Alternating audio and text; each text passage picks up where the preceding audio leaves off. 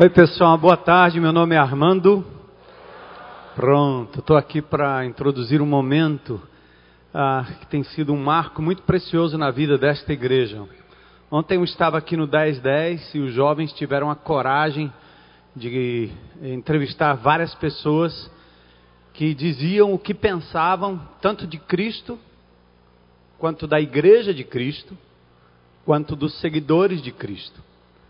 E nós ouvimos ali depoimentos sinceros de pessoas que ao longo da história têm aprendido a, de maneira desfigurada, ou têm conhecido um Cristo desfigurado, uma igreja desfigurada e cristãos que acabam desfigurando o Evangelho.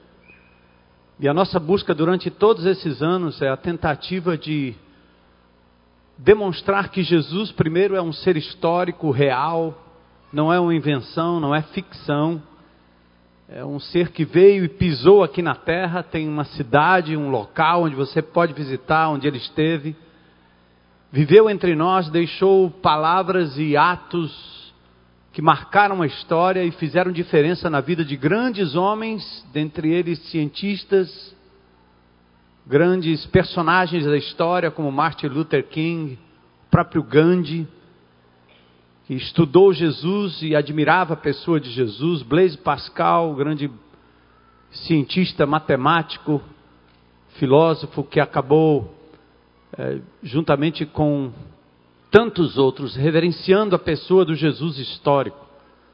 Mas mais do que um credo, é um Cristo que toca nas pessoas, que coloca os pés no chão e que é encarnado entre nós, que faz diferença e que muda o coração das pessoas. Também temos nos esforçado para mostrar que nós não somos uma igreja prédio, não somos uma igreja localizada. Mais de 500 anos de história, nosso cristianismo foi espalhado como se fosse um templo, um local qualquer onde as pessoas entram e ali tem um encontro com Deus e saem dali e nada mais acontece que mude a vida do indivíduo, tampouco a sociedade em que ele está inserido. E nós temos procurado fazer exatamente o contrário disso, não porque somos melhores, mas porque acreditamos que o cristianismo verdadeiro é capaz de trazer o reino de Deus aqui e agora. E temos ao longo dos anos também dito sobre a importância de sermos discípulos de Jesus, no sentido de encarnar, encarnarmos a pessoa do Senhor Jesus. Um bocado de palavras pode até convencer um ou outro, mas um exemplo arrasta pessoas. Eu ouvi isso de um advogado ontem, quando eu estava no meu grupo pequeno, que é formado de algumas pessoas intelectuais da cidade, pessoas que nem evangélicas são, até que questionam o cristianismo. Mas esse grupo pequeno tem me ensinado muito sobre a sensibilidade das pessoas que não conhecem Jesus. E por último, até uma espécie de grito lá do fundo do coração, dizendo assim: não tem mais jeito. As instituições humanas, as instituições governamentais e não governamentais, parece que estão caindo num descrédito tal e nós estamos entregues a uma organização criminosa que invade o nosso Ceará, que a partir dos presídios ou de outros cantos e buracos dessa cidade, até de gabinetes, acabam tomando conta e assumindo o poder paralelo do nosso país e da nossa cidade, fazendo com que crianças, adolescentes, jovens e famílias sejam reféns dessa loucura que nós estamos vivendo na nossa sociedade. Muitos homens de bem, mulheres de bem, estão pensando até em abandonar o país, dizendo não tem jeito. Mas pela graça de Deus ainda é possível ouvir, como eu ouvi esta semana, tanto do secretário de segurança deste estado, ouvi da doutora Socorro França lá no gabinete do governador, ela me chamou, eu estive lá com ela. Ouvi do Renato também, o nosso Renato Lima, que é o, o nosso secretário da regional aqui, dizendo: se a igreja não fizer, ninguém mais vai fazer. Se Cristo não for a resposta, quem vai resolver o problema do ser humano. Não do regime, do ser humano em primeiro lugar.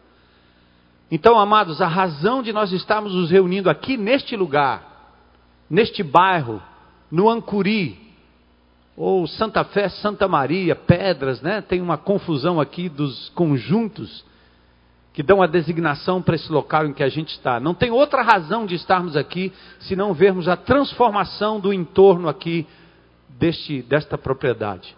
E fazermos deste lugar um lugar de abrigo, um pronto-socorro de almas.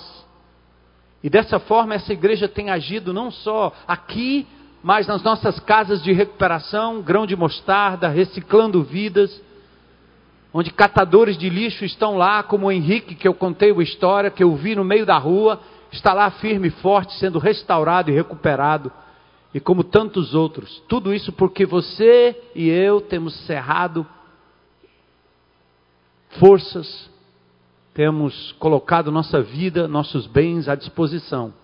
Toda vez que eu me aproximo de alguém do governo, eu digo em alto e bom som: nós não queremos dinheiro. Nós queremos que vocês reconheçam que a Igreja de Jesus está presente na comunidade mais do que um posto de saúde, mais do que uma delegacia.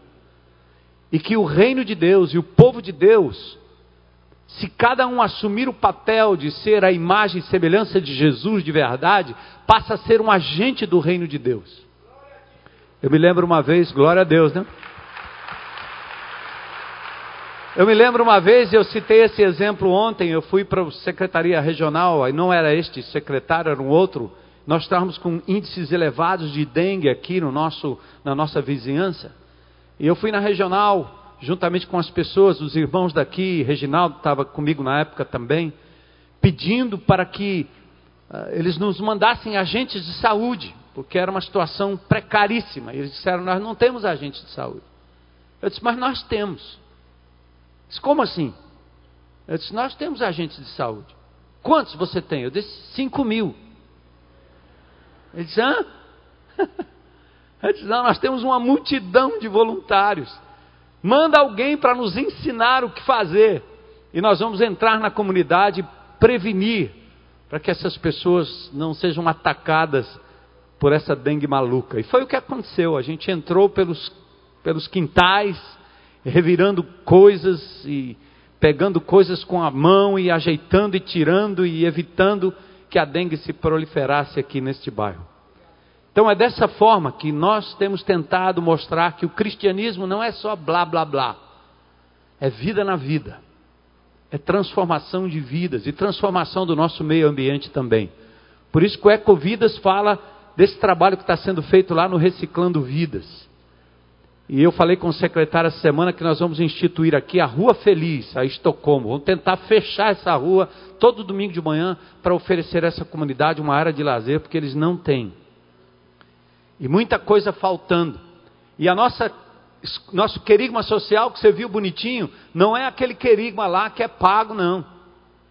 Esse é o querigma social, é gratuito é para todas as crianças que estão matriculadas na escola municipal deste bairro. Elas vêm para cá, nós esperávamos 120, temos 144 e uma demanda muito grande, dando a essas crianças o melhor de nós.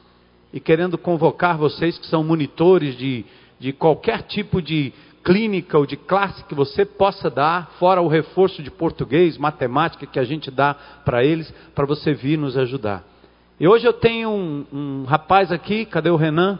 Que é talvez o símbolo desse, desse voluntariado maravilhoso, dessa presença de Jesus. Vem cá, Renan. Eu vou pedir para ele dar um depoimento rápido aí para vocês. Ups. E depois vocês deem uma olhadinha nessa, nessa listinha aqui atrás, que tem a ver com as necessidades do Reciclando Vidas para que aquela casa de recuperação continue recuperando os meninos que estão por aí presos nas drogas, trabalhando com lixo reciclado. Então, Renan, com você. É gente, né? é, é um bocado de gente. É um bocado. É, boa noite, gente. Eu sou o Renan. Oi. É, vou ler aqui. Faço parte da equipe do Alcance Social, sirvo no Ecovidas com o grafite desde a sua primeira turma em 2012. Caminho com Bulan, que é um, um profissional da arte não cristão, é, professor do curso e fico auxiliando no que for possível durante as aulas. Essas primeiras turmas dentro dos galpões do GF aconteceram assim de forma. Dave foi, me convidou, a gente participou e caminhamos aí durante quatro meses. E no percorrer do curso eu cheguei para Dave e falei assim, irmão, estou a fim de chegar para os meninos e formar um pequeno grupo, orar com eles. E ela só falou assim, rapaz, se está no teu coração, vai. Então eu fui. Então, chegando lá num belo dia, num sábado de manhã, é, eu não sabia o que dizer, não sabia o que fazer, eram os meninos nunca tinham visto eles. Então eu fui falei assim, rapaz, é, vai ser hoje. Então é, eu cheguei pro, pro Bulan, né? Um belo sábado e falei assim, rapaz, eu tô afim de, de orar pelos meninos. Aí eu orei e quando eu orei pelos meninos, eu lancei o desafio de formar um pequeno grupo, né? Isso foi no sábado, quando eu orei, que terminou a oração, que eu falei assim, gente, eu vou formar um pequeno grupo. Pequeno grupo é algo que a gente se reúne, é, algumas pessoas, a gente lê a palavra e tal. E assim, não deu cinco minutos, e o menino falou, ah, já pode começar meu dia? A aula era de nove às onze, né? Eu, não, gente, calma, meu dia, eu vou almoçar, vou em casa. Não, então uma hora da tarde. Não, vamos chegar aqui duas. Então nós chegamos às duas vi o perfil dos meninos, né? Os meninos muito agitados, muito loucos, um querendo passar por cima do outro, o outro batendo no outro. E eu sei que eram 17 adolescentes daqui da comunidade de Santa Fé e começamos, né? Então eu consegui algumas bíblias, presenteei os meninos no sábado seguinte e começamos a ler. Foi foi aí que eu percebi que a galera não era quieta, que era um querendo bater no outro, um mais louco do que o outro. Então eu falei assim, rapaz, eu vou fazer como Armando, nosso pastor, sempre diz no culto, né? Somos uma igreja que vive de casa em casa. Então, quer saber de uma coisa? Eu fui partir assim, gente, a gente vai começar a fazer um livrinho que eu conhecer. E todo dia, todo sábado, depois do livro do conhecer, a gente vai na casa de cada um orar. Então, começamos fazia o livrinho do conhecer, terminava o livrinho na casa de um dos meninos, orar. E foi numa dessas, é, num desses sábados que a gente começou aquela lição que é a inicial, que falava assim, onde você aceitou a Cristo, né? E um dos meninos, que é o Alisson e o Luiz Cláudio, que eu não sei se eles estão aqui, não sei, eu fiz o convite, mas é porque eles servem no, no espaço radical.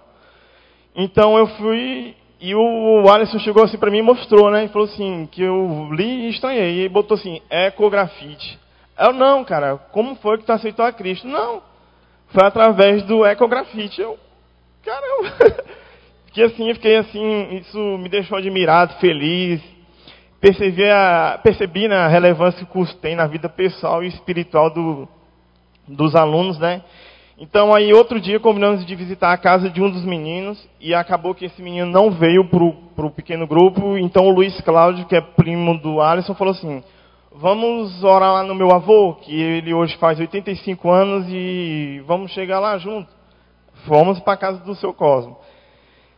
Depois desse dia que a gente foi lá na casa do seu Cosmo, começou uma longa e longa história. Foi quando eu conheci ele era um senhor de 85 anos, tinha dificuldade para se locomover e além de outras limitações como o Alzheimer.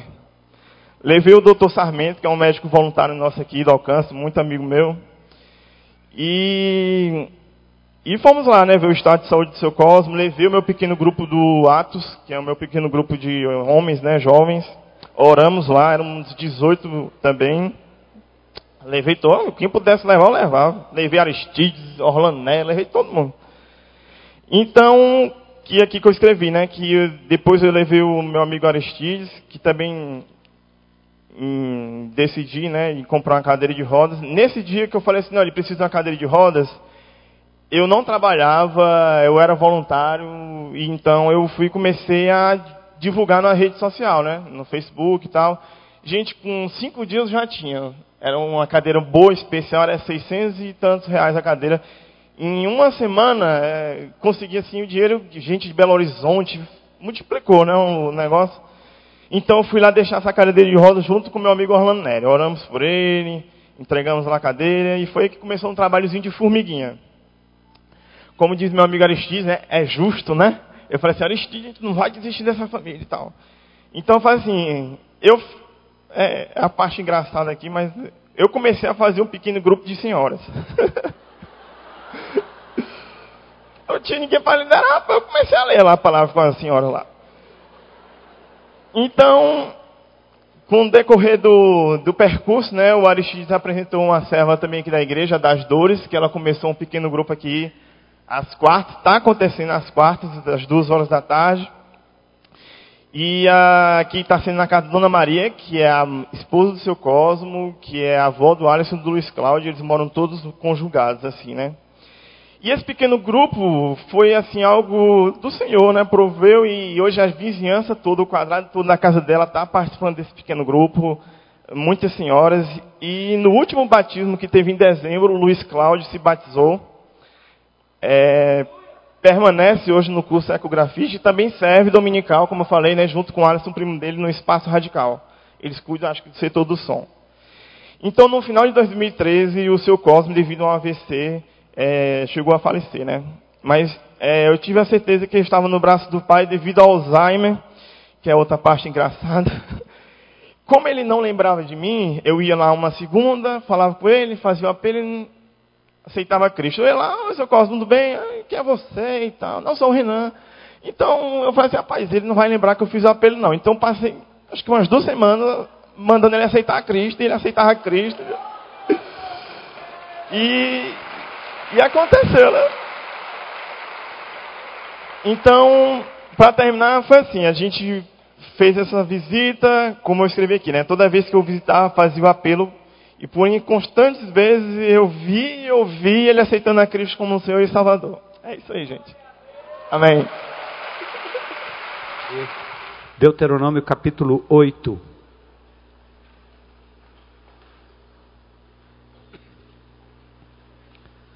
Pode ficar de pé se você quiser, não é obrigado, não faz parte de nenhum ritual, só para você mudar de posição. E já alertamos o pessoal do GF, talvez a gente passe aí uns 10 minutinhos, então fiquem firmes aí, viu?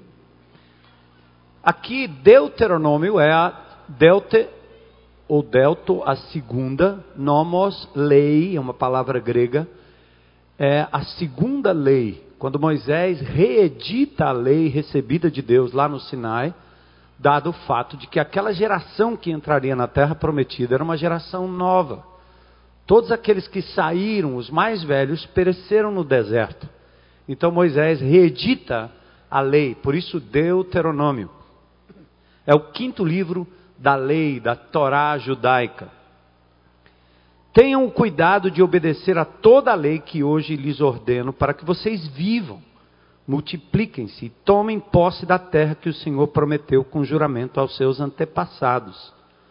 Lembre-se de como o Senhor, o seu Deus, os conduziu por todo o caminho no deserto durante esses 40 anos para humilhá-los e pô-los à prova, a fim de conhecer suas intenções, se iriam obedecer aos seus mandamentos ou não. Assim ele os humilhou e os deixou passar fome. Mas depois os sustentou com maná que nem vocês, nem os seus antepassados conheciam, para mostrar-lhes que nem só de pão viverá o homem, mas de toda palavra que procede da boca de Deus ou do Senhor. As roupas de vocês não se gastaram, os seus pés não incharam durante esses 40 anos. Saibam, pois, em seu coração que assim como o homem disciplina seu filho, da mesma forma o Senhor seu Deus os disciplina.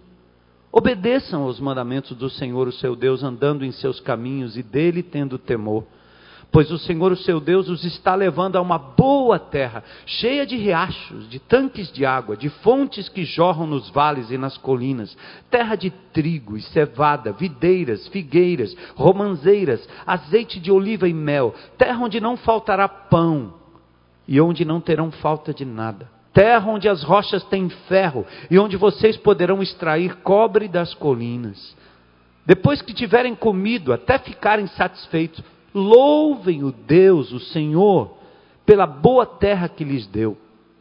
Tenham o cuidado de não esquecer do Senhor, o seu Deus, deixando de obedecer aos seus mandamentos e às suas ordenanças e aos seus decretos que hoje lhes ordeno.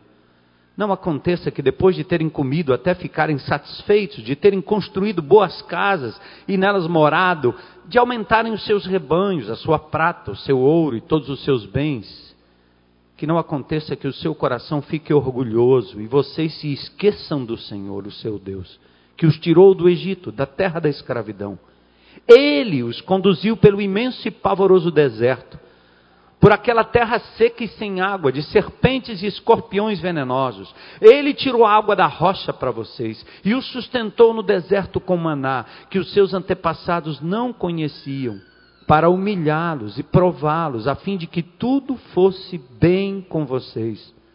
Não digam, pois, em seu coração, a minha capacidade e a minha força, ou a força das minhas mãos, ajuntaram para mim toda essa riqueza. Mas lembrem-se do Senhor, o seu Deus, pois é Ele que lhes dá a capacidade de produzir riqueza, confirmando a aliança que jurou aos seus antepassados, conforme hoje se vê. Mas se vocês se esquecerem do Senhor, o seu Deus, e seguirem outros deuses, prestando-lhes cultos e curvando-se diante deles, asseguro-lhes hoje que vocês serão destruídos por não obedecerem ao Senhor, o seu Deus, vocês serão destruídos como foram as outras nações que o Senhor destruiu perante vocês. E eu quero chamar a atenção exatamente para o verso 17. Não digam, pois, em seu coração, a minha capacidade e a minha força, ou a força das minhas mãos ajuntaram para mim toda esta riqueza. Mas lembre-se, verso 18. Lembrem-se do Senhor, pois é Ele que lhes dá a capacidade de produzir riqueza, confirmando a aliança que jurou aos seus antepassados, conforme hoje se vê. Senhor, obrigado mais uma vez pela tua palavra. Louvado seja o teu nome, por cada vida aqui presente, por cada um que nos assiste pela internet, por cada um que está ali na tendinha. Louvamos o teu nome, Senhor, pela vida dos nossos amigos que aqui estão, do Ninão, Senhor. Ser com ele que o Senhor continue trabalhando na vida dele, dando a ele oportunidade, Senhor, de ver a sua vida totalmente entregue a Jesus e suas necessidades mais básicas supridas. Abençoa também o Cristóvão que está aqui no nosso meio e todos aqueles que nos visitam hoje à noite. Oramos pela Gislaine, pelo Gui, pela Carmita, Magali, pelo Péricles e Senhor, e todos aqueles que eu não tenho ciência, mas o Senhor sabe, está na mente de cada um de nós, amigos, familiares que estão passando pelo leito de dor, por problemas difíceis, que a tua mão poderosa seja sobre eles. Abençoa a nossa cidade, livra-nos da violência, do mal, Senhor. Dá-nos paz, nós queremos paz, Senhor. E que a paz que venha de ti, Senhor, seja a paz que reine em nós e que seja pregada através de nós. Te agradecemos por esta noite em nome de Jesus. Amém. Podem sentar.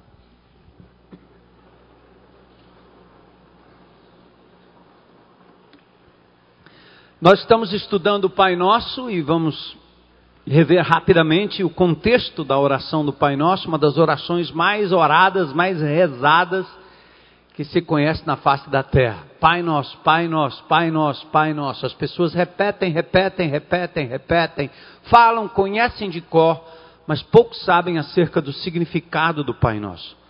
O Pai Nosso está num contexto do Sermão da Montanha que Jesus pregou aos seus discípulos e às multidões, no livro de Mateus, primeiro Evangelho, capítulos 5, 6 e 7.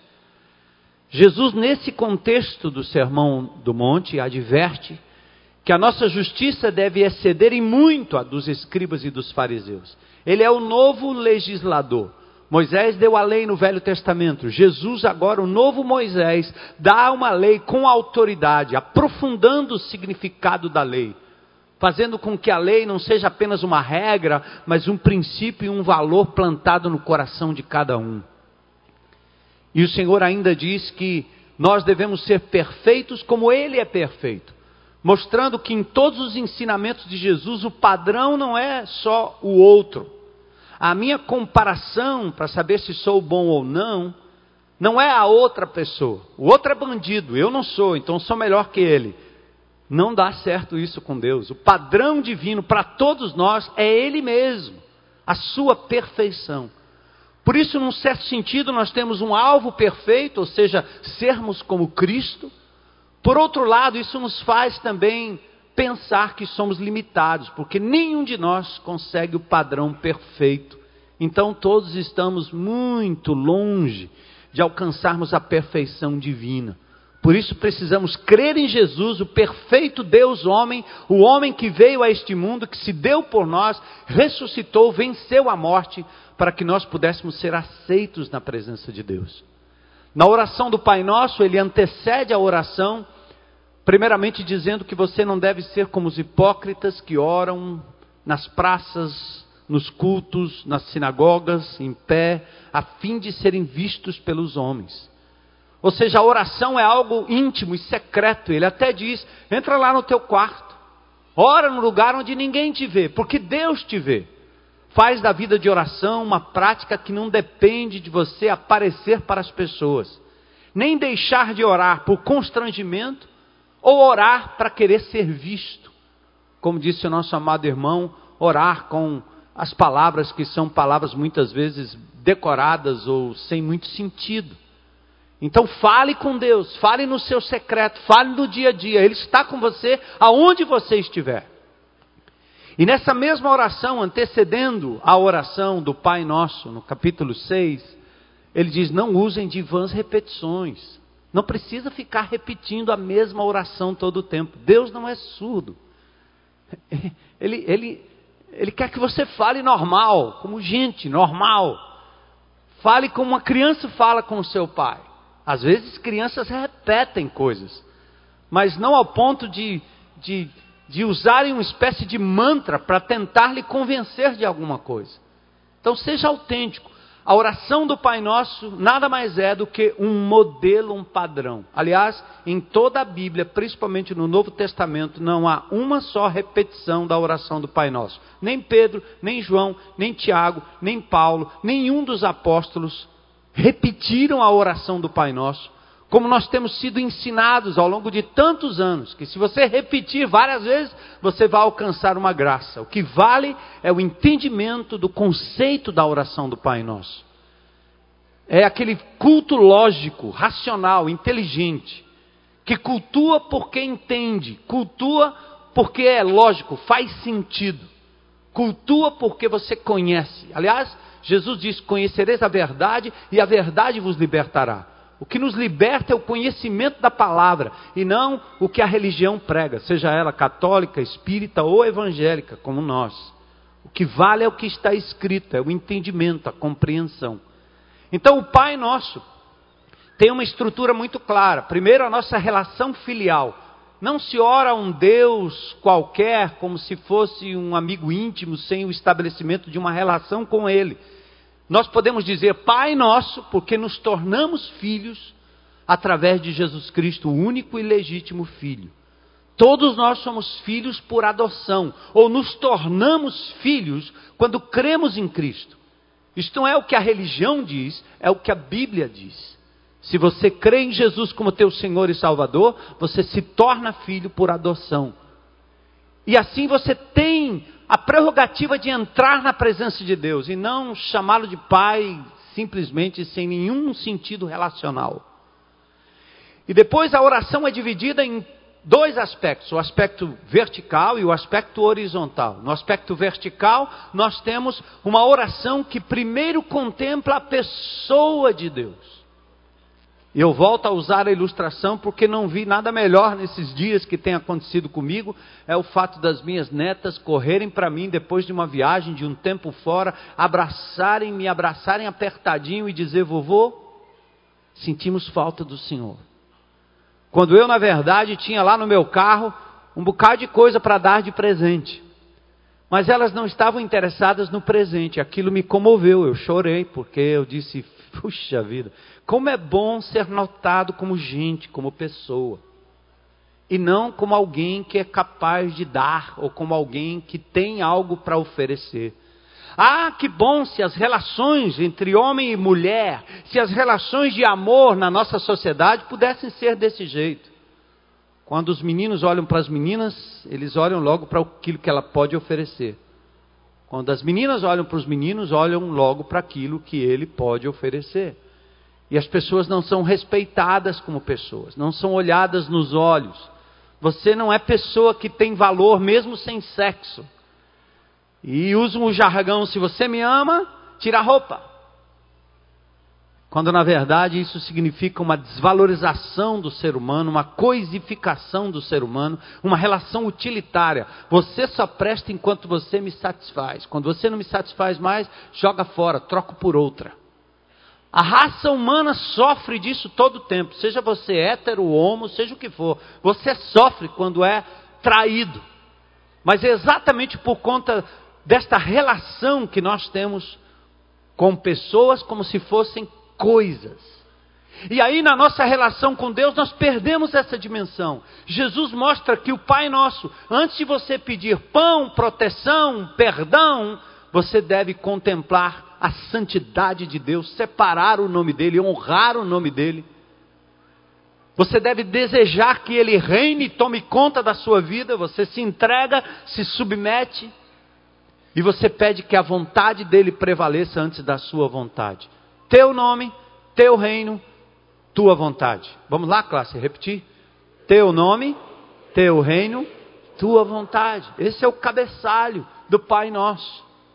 Santificado seja o vosso nome, venha a nós o vosso reino, seja feita a tua vontade. Não é assim que a gente ora e vê, ouve a oração por aí? Então, esse é o aspecto importante. E agora nós vamos entrar num outro aspecto, o aspecto horizontal da oração. Uma vez compreendido que Deus precisa ser adorado como ser, como pessoa e não como energia. Hoje eu ouvi, esses dias eu vi na, na CBN um psicólogo falando agora das novas relações. E que eu, eu disse, puxa, ele vai aqui num âmbito tão humanista, tão humano, tão secular, apagando Deus da história, e de repente ele mete uma coisa chamada cardio chakra. E começa a falar das forças e energias positivas e fala num aspecto que parece tão intelectualizado, tão científico, que enrola a cabeça de qualquer um. As pessoas estão compreendendo que já não basta falar só no nível do intelectualismo, no nível racional, no nível cartesiano. Tem que inventar alguma coisa de espiritualidade. Porque senão você não tira o ser humano desse vazio que ele está vivendo. E para preencher o vazio, inventam as forças espirituais que entram nos chakras do indivíduo. Por que é tão complicado acreditar num Criador por trás de tudo? Por que é tão complicado acreditar num Cristo vivo que entra no ser humano quando ele o aceita, o consagra, o renova, o restaura de verdade? Por que parece tão careta entender que por trás de cada coisa que nós olhamos tem um Criador por trás. Como cada peça, quando cada obra de Oscar Niemeyer, você olha e diz, tem um arquiteto. Não foi por acaso. Por que esse mundo tem que ser por acaso? Para depois você cair nessa derrocada de cortar Deus da história e começar a inventar forças. Sabe por que, que o homem gosta de adorar forças? Porque forças não mexem com a vontade dele. Porque força não tem desejo, força não tem vontade, força não tem nome, força não reina, força não, não tira o indivíduo da sua egolatria. Mas quando se trata de Deus, de Jesus, e eu conversando no sábado, agora no nosso PG, com os intelectuais que estavam lá, muito intelectual, que eu disse, meu Deus, o que, é que eu vou falar? Aí um irmão disse assim, rapaz, fale só de Jesus. Então é isso aí, pronto. Eu não sou intelectual, mas de Jesus eu sei falar. E ele estava falando exatamente disso. De que a única maneira de transformar o ser humano de verdade, não o sistema, é através da intervenção divina. Nós perdemos o temor a Deus. E olha o resultado aí na nossa sociedade. Que legal! Se fosse bom tirar Deus da história, tudo estaria dando certo mas eles não admitem que precisam do Deus real e verdadeiro. A oração do Pai Nosso nos leva de volta para Deus e finalmente nos coloca aqui na terra, compreendendo que apesar da glória que tens, o que, gente? Tu te importas comigo também. Todo ser humano deseja ser feliz. Todo ser humano faz tudo, não apenas para sobreviver, mas para ser feliz. E a oração do Pai Nosso, então, nos revela neste, nesta esfera horizontal o quanto Deus se preocupa com as minúcias e as pequenas coisas da sua vida. Lá no Velho Testamento, as promessas para Israel: riqueza, terra, coisas que ele não está prometendo para nós. No Novo Testamento, nós não somos uma nação, somos um povo entre as nações. Mas o Senhor é um Deus presente. Ele é a fonte de todo bem, até na escatologia. Lá em Apocalipse capítulo 22, quando fala do que será o futuro, fala de uma árvore. Aquela árvore da vida, dando frutos, frutos diferentes a cada mês do ano. É simbólico, sim, como todo o Apocalipse mostra a sua simbologia, mas dá a ideia de que Deus se preocupa com o nosso bem-estar. A raça humana rejeitou o Pai, aí nós nos tornamos reféns da angústia, reféns da indústria do tráfico que toma conta da nossa cidade. Então, como ser feliz agora? Primeiro, olhando, olhando para a verticalidade dessa oração. Volta teu coração para Deus, vivo, real, Criador. Contemple o ser superior que nós conhecemos como Jesus. Como ser feliz agora? a resposta está no Pai Nosso. Essa dimensão celestial do teu estabelece a base do relacionamento que dá ao ser humano o direito de usufruir de tudo aqui, fazendo sentido: comer, beber, sexo, prazer, brincadeira, descanso, trabalho, tudo passa a ser sentido, a ter sentido e a fazer sentido, perdão, se nós colocarmos na perspectiva da santidade do nome, do reino de Deus, da vontade de Deus nas nossas vidas. Você tira Deus e tudo perde o sentido. Não faz sentido fazer pelo homem, fazer pelo outro, fazer pelo governo, fazer pelo país, fazer pelos pais, fazer pelos filhos. Só decepção, só decepção. Mas quando você faz para a glória de Deus é outra coisa. O Pai e não o ser humano é a fonte de todo bem. No lado humano do Pai Nosso, os céus tocam a terra.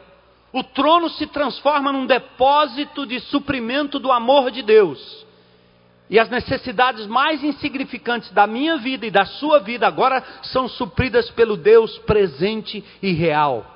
Aqui as orações se tornam singulares, individualizadas, como impressões digitais. E a oração revela, quando ele diz pão nosso de cada dia revela os dois lados da mesma moeda. Primeiro, nosso dever é reconhecer a fonte de todo bem, o doador de todas as coisas. Tiago 1,17. Tiago, irmão de Jesus. Toda boa dádiva, todo dom perfeito é de lado alto, descendo do Pai das luzes em quem não pode existir variação ou sombra de mudança. Toda boa dádiva, todo dom perfeito vem do alto. Reconheça isso na sua vida. É o seu dever reconhecer que tudo que você tem recebido vem dele. Todo dom perfeito vem do alto. E Deuteronômio 8, 11, nós já lemos aqui, diz: Não digas no teu coração a minha força, o meu poder, a minha capacidade, o meu intelecto, o meu dinheiro, o meu investimento que adquiriram essas coisas. Por favor, em nome de Jesus, ao orarmos, dá-nos o pão de cada dia. Nós estamos pedindo o pão de cada dia, aquele que é o doador de todas as coisas, não só de pão, mas do teu óculos, do teu pente, da tua bicicleta, da tua sandália, da tua escova de dente. Vamos parar de pensar que Deus só age nas coisas extraordinárias e grandes, porque aí nós perdemos a perspectiva de que Deus também trabalha nas coisas pequenas e triviais do dia a dia. Ele é soberano, ele tem absoluto controle sobre todas as coisas, e nada do que você tem veio da sua própria força e esforço. A psicologia moderna os cursos de autoajuda, não cansam de dizer que todo o potencial está no ser humano. Só falta dizer assim: você é Deus. Fala que acontece. Pensa positivo que acontece. Diga para essas pessoas que estão lá no leito que elas pensem positivo que o câncer vai passar. Diga. Diga para esses positivistas de plantão, quando eles estiverem com um vírus, para eles pensarem positivo, para ver se o vírus vai embora. São os mesmos que vão correndo na farmácia atrás de um descongestionante, de um anti-inflamatório, coisa parecida, o que os hospitais na hora do sufoco. Conversa. Nós temos que reconhecer que a vida, a nossa vida é sustentada por um Deus soberano e poderoso.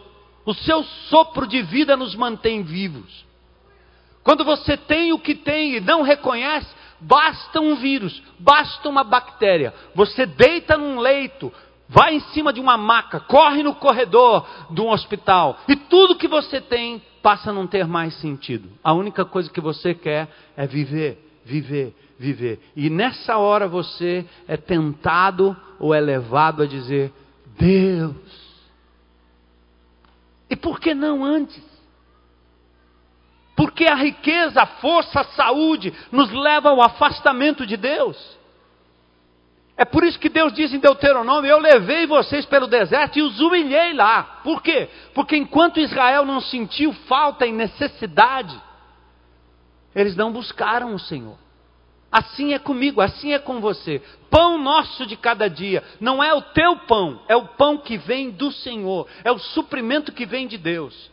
Você é inteligente, você tem inteligência emocional, você tem cérebro, você tem córtex, você tem medula, o que, que você tem aí? Tudo que você tem é o Senhor que sustenta. Todas as coisas foram feitas por Ele, e sem Ele nada do que foi feito se fez. João capítulo 1, versos 1 e 2. Hebreus diz, aleluia, aplaudam o Senhor. A Bíblia diz que Ele sustenta todas as coisas pela palavra do seu poder. Então, amados, ao orarmos hoje, Pai nosso, dá-nos o pão nosso de cada dia. Nós temos que reconhecer que o que nós estamos fazendo não é só pedindo que Deus desça o pão aqui na minha mesa, mas reconhecendo que tudo que eu já tenho, o pão, os bens, tudo, a vida, eu devo a Ele eu preciso devolver a Ele. Eu não preciso chegar no final do culto para chamar vocês para uma entrega, para transformar esse lugar aqui num grande altar de sacrifício, para dizer: Senhor, eu não tinha percebido isso. Por isso você maltrata a sua bicicleta, por isso que você acaba com o seu tênis, por isso que você não cuida dos seus dentes, por isso você não cuida da sua saúde, e você precisa de um guru indiano vir aqui falar para você cuidar da sua saúde. Você precisa de um guru vir falar de dieta para você poder cuidar da sua, do seu corpo. Templo do Espírito dado por Deus em nome de Jesus. Se você está segurando e está estragando, devolva para Ele hoje. Cuida melhor do seu grampo. Cuida melhor da sua agulha, da sua linha, da sua, da sua toalha. Cuida melhor daquilo que Deus tem lhe dado e use como se fosse do Senhor, porque Ele lhe deu para que você possa administrar. Cuide dos seus filhos, dos seus pais, dos seus pares, do seu cônjuge. Cuide como do Senhor, não seu. Ele deu. Jó sabia muito bem disso. Um homem rico, de repente, perde tudo por causa da sua doença e por causa dos desastres naturais. E ele diz: O Senhor o deu, o Senhor o tomou, bendito seja o nome do Senhor. Aleluia! Aleluia! Pão nosso, pão nosso, é o Pai, a fonte de todo o bem. Nosso dever é reconhecê-lo. E o nosso direito? Nenhum. Nós não temos direito. Mas o nosso direito está no direito de Jesus, porque ele, sendo perfeito homem, não tendo pecado, ele na cruz do Calvário pagou o preço do meu pecado e ganhou o direito de estabelecer e de criar um novo reino, uma nova humanidade. E tem toda uma herança que Deus prometeu ao seu filho Jesus. E nós, que nos tornamos filhos por adoção, como aqueles meninos de rua que não tem casa e que de repente somos levados para a casa de Deus e a gente entra lá e diz: Senhor, que coisa linda, o Senhor está me adotando, eu nem acredito. Quantas vezes eu olhei pela janela daquela casa e almejei ter um pai, almejei ter uma família, almejei ter irmãos, almejei ter uma, uma comida para comer. E eu pensei, as pessoas me diziam que eu tinha que pagar para isso, que eu tinha que fazer alguma coisa para merecer, e de repente o Senhor me faz entrar na casa e diz: Agora você é meu filho, entra aqui, eu te adoto, e eu dou a você tudo que eu prometi ao meu filho legítimo Jesus. Nós não temos direito, mas o direito é o direito que Jesus é, conquistou para nós. Por isso a Bíblia diz que nós somos co-herdeiros. Romanos 8,17. Se somos filhos, então somos herdeiros. Herdeiros de Deus e co-herdeiros com Cristo. Duas lições preciosas no pão nosso de cada dia. Primeiro, pão é pão mesmo. Não inventa essa história de pão espiritual ceia do Senhor. Não, não. É comida, é suprimento, é aquilo que você precisa para sobreviver. Comer, beber, vestir, tudo para a glória de Deus. E ele diz mais: não fique ansioso com essas coisas. A ansiedade é um planejamento para derrota, para doença, para você acabar com o seu estômago. Deus está dizendo: eu cuido dos passarinhos, por que eu não vou cuidar de você? Esse é o conteúdo do Sermão do Monte do Senhor Jesus Cristo. O povo de Deus no deserto não tinha pão, desceu o maná. Não tinha carne, vieram as codornizes. José no Egito, preso, vem o sonho e ele supre a necessidade, interpreta o sonho de Faraó e se torna um tremendo governador, cuidando da sua família e do seu povo, e Deus usando ele para preservar. Primeiro suprimento é material, preste atenção, Deus se importa com isso. O nosso problema é que nós somos manipulados pela religiosidade evangélica, em que você deve entrar numa igreja evangélica para receber primeiro. Ah, ah, ah. Eu me lembro de um irmão nosso, uma vez nós fizemos uma viagem aí para fora do país, faz muito tempo. Ele não sabia falar inglês e chegamos tarde da noite na casa de uma pessoa lá, cada um em uma casa, e ele contou no outro dia a história, que ele chegou com muita fome. E a mulher estava de pijama, porque americano, 10 horas ele vai dormir. Se você chegar às 11, azar. O brasileiro não, fica lá esperando, faz um churrasco. Aí ele chegou, a mulher veio, desceu e tal. Quando ele chegou perto dela, ele só lembrava dessa palavra: I'm hungry. Ah! Aí a mulher abriu a geladeira, ele olhou, pizza! Ah!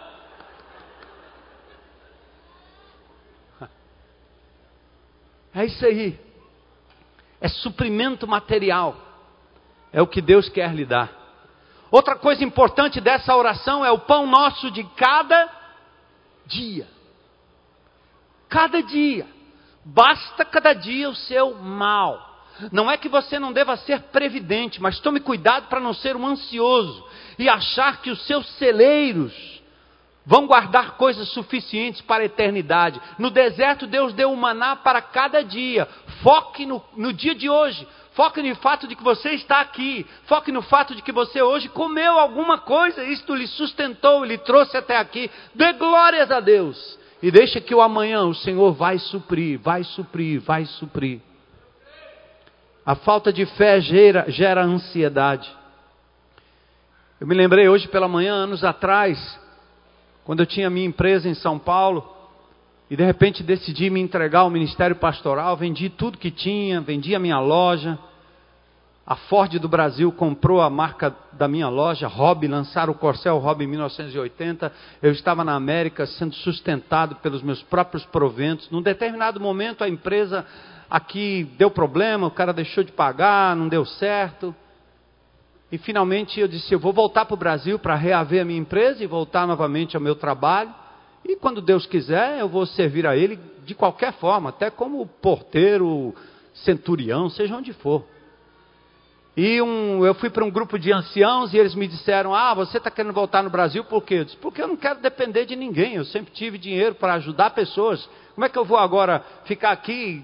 Vou sobreviver como? Minha mulher grávida e minha, minha filha uh, mais velha já uh, aqui uh, na idade de ser cuidada e eu vou ficar aqui? Vou nada. Ele olhou para mim, eles olharam para mim e disse: Você é um orgulhoso. Como assim? Você precisa aprender a depender de Deus. Você precisa nos dar a oportunidade de lhe ajudar, lhe sustentar. E você que sempre teve para dar, agora você vai aprender a receber e a depender de Deus. Aí eu levei um bofete na cara muito grande. Fui para casa envergonhado, chorei muito. E depois eu disse: me deixa pelo menos trabalhar. Eu trabalhava de madrugada, estudava das sete da manhã às três da tarde. À tarde ainda tinha que ler muita coisa até a noite. E toda madrugada eu ia trabalhar lavando banheiro lá da universidade para concluir o mestrado. E num, de, um dia desses aí, qualquer, por uma razão que eu nem entendo, num dia nós tínhamos apenas uma moeda e não tínhamos mais comida no nosso apartamento lá na universidade. E eu disse, Elô, vamos até o shopping center. E lá a gente compra aquelas bolachas desse tamanho. Com aquela moeda dá para comprar um bolachão. E nós dividimos entre você, a, a Mimi e eu. Aí nós fomos, tinha gasolina num carrinho, fomos até lá, compramos o bolachão cheio de açúcar, que hoje eu não ia nem, nem olhar para aquilo lá. Eu ia comprar folha. Aí dividimos a bolacha e a, a, a, a Mimi comeu, a Eloso comeu, eu comi um pouco também, o açúcar entrou e ficou, pá. Graças, Senhor. A gente comeu hoje uma bolacha e fomos para casa para dormir cedo e resolver logo o problema, né? Amanhã, amanhã. Quando nós entramos, chegamos na nossa casa, no nosso apartamento, a porta estava entreaberta. Eu disse, Elô, você deixou a porta aberta? Ele disse, não deixei não. Quando nós entramos na casa, olhamos na dispensa e na geladeira, estava lotada de comida. Lotada de comida.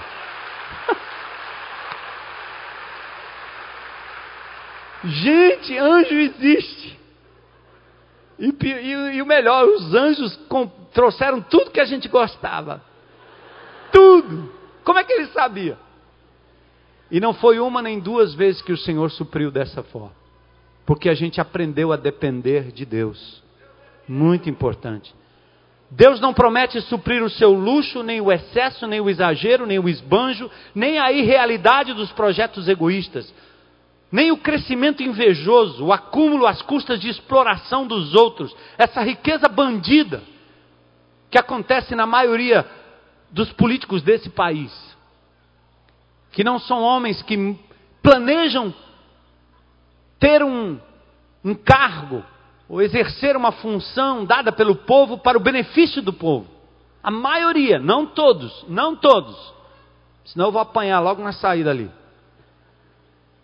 Tirando as exceções raríssimas, é uma outra história. Mas essa riqueza ela é suja. Essa riqueza é a riqueza tirada da boca dos pobres. Essa é a riqueza tirada da boca desse país que tem sofrido tanto que tem sofrido nesses últimos dias, desse IDH vergonhoso da nossa cidade, que precisa ser mudado para a glória de Deus. Esse tipo de riqueza não é esse pão de cada dia que Deus está dizendo, não. Esse é maldito. Então eu quero encerrar deixando com vocês cinco princípios desse pão nosso de cada dia. Para você ir para casa, orar essa oração, ou pensar nesse esquema da oração e nesse item em particular. O primeiro princípio, contentamento. Filipenses 1, 4, aliás, Filipenses 4, 11 a 13. Digo isso não por causa da pobreza, porque aprendi a viver contente, Paulo diz, em toda e qualquer situação. Olha o que ele diz: Eu tanto sei estar humilhado, quanto também ser honrado. De tudo e em todas as circunstâncias já tenho experiência, tanto de fartura como de fome, tanto de abundância como de Escassez. Eu queria ver esse versículo sendo ensinado nesses cursos que diz que crente tem que ficar rico. Jesus não tinha onde reclinar a cabeça, ele não fez esses cursos, ele perdeu essa. E o apóstolo Paulo também tirou zero. Não é que você não possa almejar crescer, mas para a glória de Deus. Ganhar dinheiro para repartir, para que o reino de Deus seja expandido, não para acúmulo de riquezas pessoais. E peça a Deus aquilo que de verdade você precisa. Mas contentamento, sabe o que é contentamento? Paulo diz que a piedade com contentamento é fonte de lucro. O que é contentamento? Deixe-me resumir para você o que eu já tenho dito em outras pregações, quem me ouviu sabe. Contentamento que o apóstolo Paulo falou, inclusive o texto que diz: Posso todas as coisas que me fortalece, não é essa coisa que a gente sai por aí decretando que pode tudo, porque o texto diz: Posso todas as coisas que me fortalece. O que Paulo está dizendo com posso todas as coisas que, que, naquele que me fortalece é: eu posso não ter nada e passar fome, mas eu posso sustentar isso e não blasfemar do meu Deus e dar glórias a Ele, mesmo na fome, porque é Ele quem me fortalece. Amém? Posso ter fartura, porque é Ele que me fortalece. E devolvo a Ele a honra e a glória. Contentamento significa o seguinte: ter coisas como se eu não tivesse. Você entende isso? Ter como se você não tivesse. Porque essas coisas não lhe pertencem, elas pertencem ao Senhor. Você é um administrador daquilo que Deus tem lhe dado, inclusive seus filhos, sua família sua casa, seus bens, seu óculos. Cuide dele. Contentamento é ter como se não tivesse. Contentamento é não ter como se tivesse. Aí você vê pessoas simples aqui da comunidade. Você entra nas casas e vê o amor de Jesus entrando e logo há um contentamento. Eu me lembro ministrando nas favelas lá de São Paulo, aquelas, aquelas criancinhas que saíam das favelas lá de dentro, lá de dentro, onde de vez em quando tinha tiroteio, eu e Elô tínhamos que nos esconder nos umbrais da porta. Aquelas criancinhas vinham todas limpinhas, ajeitadinhas, com a Maria Chiquinha na cabeça. Dignidade. E a felicidade daqueles, daquelas pessoas que entregavam a vida a Jesus ou que receberiam, recebiam uma palavra com tanto, com tanto, tanto prazer, tanta gratidão, contentamento. E tantos que têm tanto, mas não têm contentamento de nada, vivem vazios. Então, o primeiro, primeiro princípio, contentamento. O segundo, pão nosso de cada dia não contempla preguiça. Paulo diz em 1 Tessalonicenses 4 que vocês devem se diligenciar para viver tranquilamente, cuidar do que é vosso e trabalhar com suas próprias mãos. Senhores pais, ensinem as crianças logo cedo a fazerem tarefas em casa. Mande essas crianças, esses meninos, homens principalmente. Hoje as meninas não encontram par, porque os caras estão com 30, 40 anos ainda dentro da casa do pai, fazendo aperfeiçoamento para um dia, quem sabe, ganhar um centavo. Porque o pai paga tudo. E as meninas ficam aí malhando, malhando, malhando para encontrar um provedor segundo o padrão bíblico que não tem mais. Ensina. Lá na nossa região, lá do sul, de onde eu vim, era assim. Você já trabalhava logo cedinho, estudava à noite, trabalhava durante o dia com a gravatinha e eu cansei de andar com aquela marmita de alumínio na mão. Trabalho foi inventado por Deus para dar dignidade ao ser humano. Se o Bolsa Família pode ajudar muitas famílias, por outro lado também as torna ociosas, preguiçosas, sem querer trabalhar. Pão não contempla preguiça. Gratidão pelo pão de cada dia, em tudo dai graças. E eu quero encerrar falando sobre a fidelidade no pouco. Seja fiel a Deus no pouco. Não venha com essa história que se um dia eu ganhar muito dinheiro, eu vou ajudar uma criancinha dessa. Se um dia eu ganhar na Mega Sena, pode deixar. Pode deixar que você vai virar um alienado. As pessoas vão querer te matar, te sequestrar. Você não vai nem aparecer no planeta. Você vai ter que morrer de preocupação para tomar conta de um dinheiro que você não vai usufruir. Então seja fiel no pouco, no pouco que Deus tem lhe dado. Se Deus tem lhe dado muito, seja fiel no muito. Não seja como Ananias e Safira. Para com esse truque de que no Novo Testamento não tem dízimo. Quem diz isso é o Suvina que não quer dar coisa nenhuma e fica discutindo teologia. Para com isso, cara. Porque se você é do Novo Testamento, sua, a sua justiça, Seu compromisso deve exceder em muito a dos caras que lá davam 10. Você devia dar 20, 30. Para ser contra o dízimo, você deveria dar mais do que o dízimo. E não usar esse argumento para ser um suvina, como Ananias e Safira, que disseram assim: vou vender um terreno. Quanto você acha que vai dar esse terreno? Ah, é 100 mil. A gente dá o dízimo, 10 mil, beleza. Isso foi no Novo Testamento. Aí quando eles foram vender, foram saber do terreno, tinha valorizado, era antes da Copa. Aí agora valia um milhão. Aí quando eles venderam o terreno por um milhão, eles fizeram os cálculos, Ananias e Safira disseram, cara, isso é muito dinheiro. Aquela igreja não precisa disso. Vamos dar os 10 mil, porque já está bom, 10 mil, 10 mil está bom. Aí vieram no corredor, para entregar o envelope. E lá no meio, Pedro põe o dedo na cara deles e diz: Vocês estão pensando que vocês estão mentindo para homens? Vocês estão mentindo para o Espírito Santo de Deus. Puf, foram fulminados. No Novo Testamento? É, no Novo Testamento.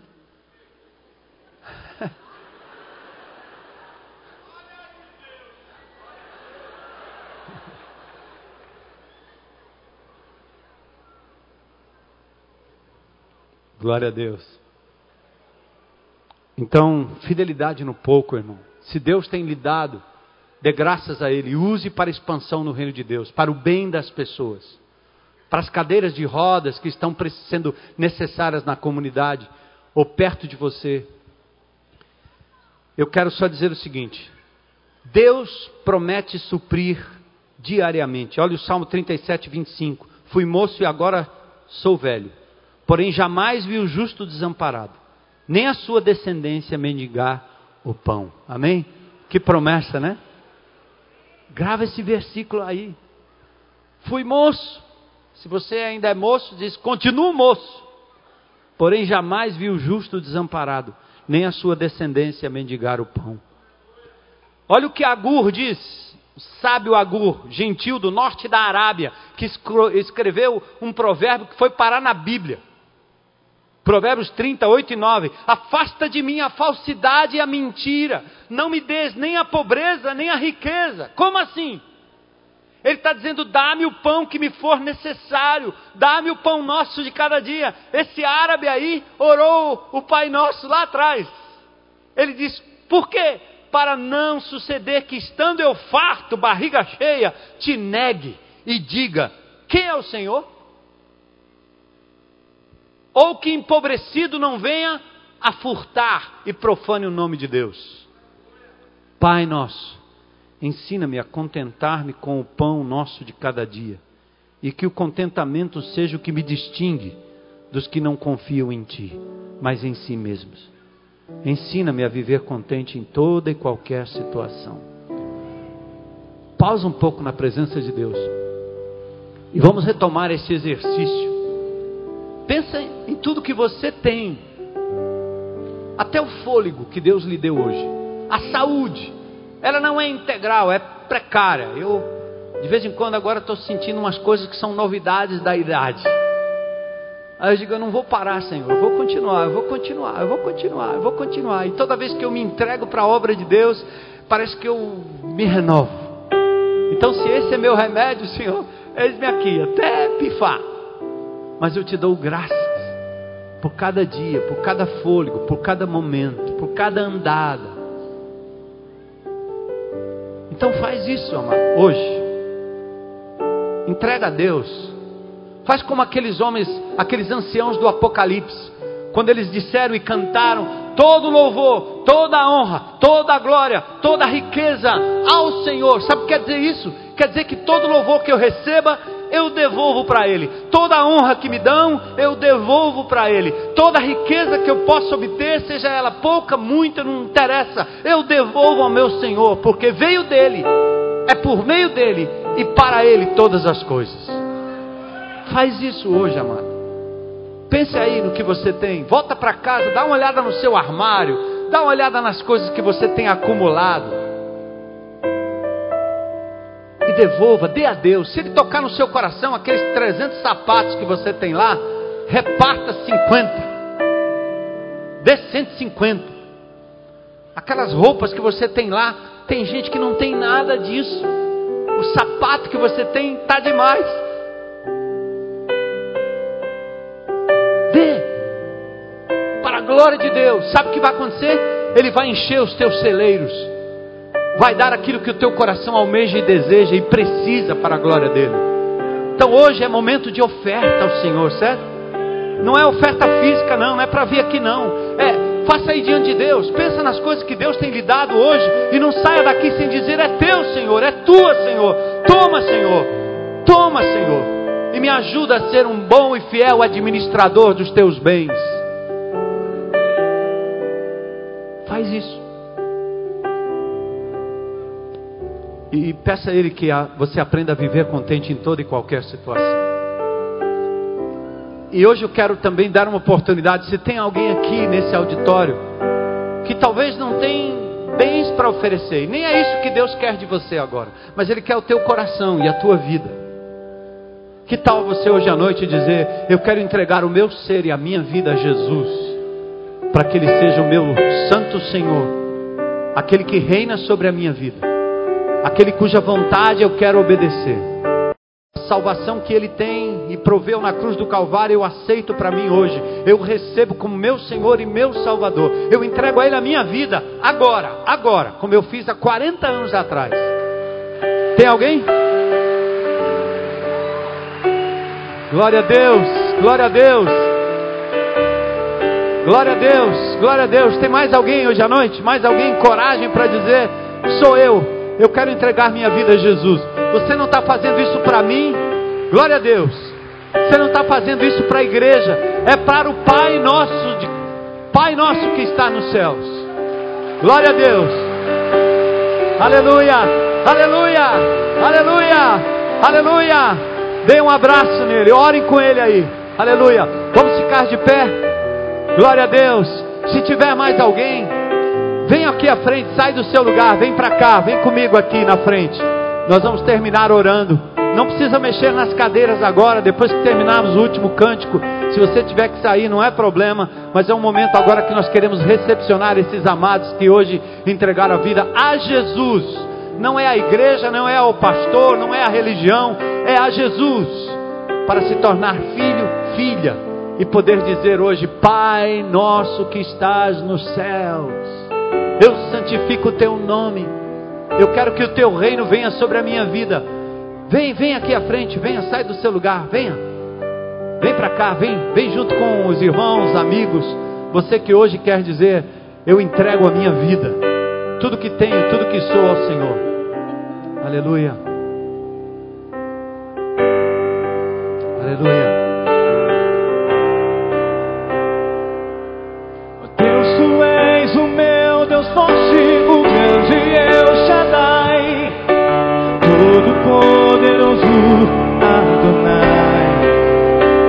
Teu nome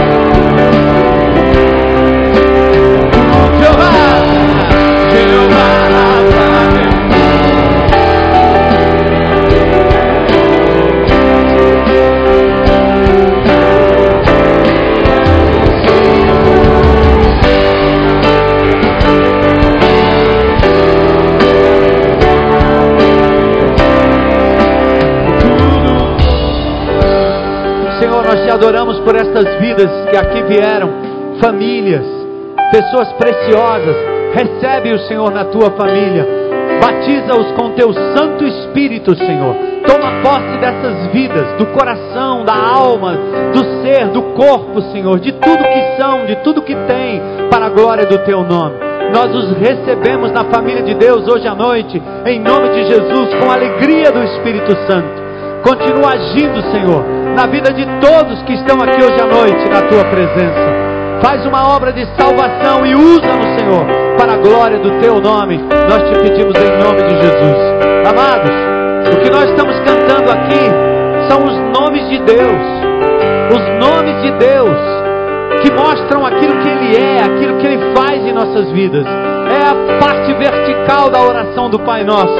Por isso vamos sair daqui adorando, louvando esse nome precioso e nos dispondo a sermos instrumentos nas suas mãos para a glória de Deus. Aleluia. Dá um abraço nessa senhora amada aqui. Vamos lá? Glória a Deus. Ó Deus, tu és o meu Deus forte. Louva, Senhor. Louva a tua igreja. Poderoso Adonai. A tua igreja te louva, Senhor. Teu nome é maravilhoso, conselheiro, príncipe da paz. Yeshua, Mashiach, Deus, o pastor de